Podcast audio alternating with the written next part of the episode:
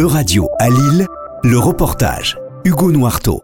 Début novembre se déroulait la cinquième édition du Challenge Xperium sur le campus de la Cité scientifique de Lille, un événement réunissant étudiants de l'université et lycéens pour imaginer le futur à l'horizon 2042.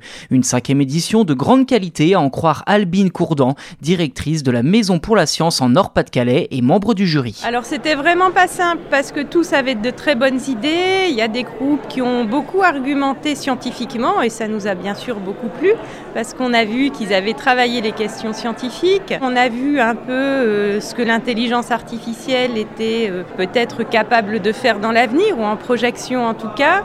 Euh, avec, on le disait, les aspects plurisensoriels, euh, l'aide aussi aux personnes en difficulté, euh, la question de l'inclusion de toutes les personnes dans les activités et les découvertes. Les questions astronomiques nous ont pas mal intéressés parce qu'il y a un potentiel à la fois visuel, artistique et scientifique. Et c'est justement un projet centré sur l'espace et les étoiles qui a remporté le premier prix, Space Pool, imaginé notamment par Ariane Wachinon, étudiante à l'IUTC de Roubaix, un projet qui comme elle l'explique. Propose du coup de se noyer dans les étoiles, en gros euh, de visiter euh, l'espace en restant chez soi. On a gagné euh, le premier prix du projet innovateur de demain.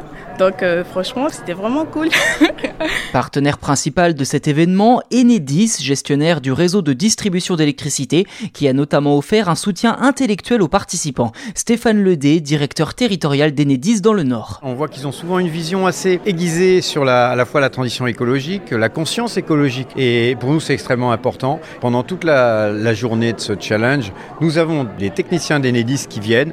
Quand les étudiants, les lycéens ont, ont une question, eh bien, ils peuvent se, se, se tourner vers les collaborateurs d'Enedis qui sont présents pendant la journée, et donc ce qui, ce qui leur permet de construire leur réflexion, de construire leur pitch. Mais au-delà d'être un défi purement scientifique, Xperium, c'est aussi et surtout une réflexion sur le monde, comme l'explique Franck Duménil, vice-président valorisation et liens sciences-société de l'Université de Lille. Les lycéens lycéennes ont vu déjà une dimension internationale très forte, puisque parmi les étudiants encadrants et étudiantes, il y avait des, des étrangers. Ils se rendent bien compte que dans les, les professeurs, il y a aussi euh, des étrangers. Et aussi un thème assez récurrent euh, aujourd'hui, c'était euh, l'environnement. Et on sait très bien qu'on ne peut pas avoir une solution locale qui n'ait pas de conséquences soit bonnes, soit délétères au niveau international. Et c'est un système entier qu'il faut considérer. Je pense qu'ils l'ont bien compris à travers leurs exposés, que euh, ce que l'on fait à un endroit aura forcément des répercussions ailleurs et que le, le côté international, de toute façon, il est là de facto et qu'on est obligé de le considérer. C'était un reportage de radio à Lille à retrouver sur euradio.fr.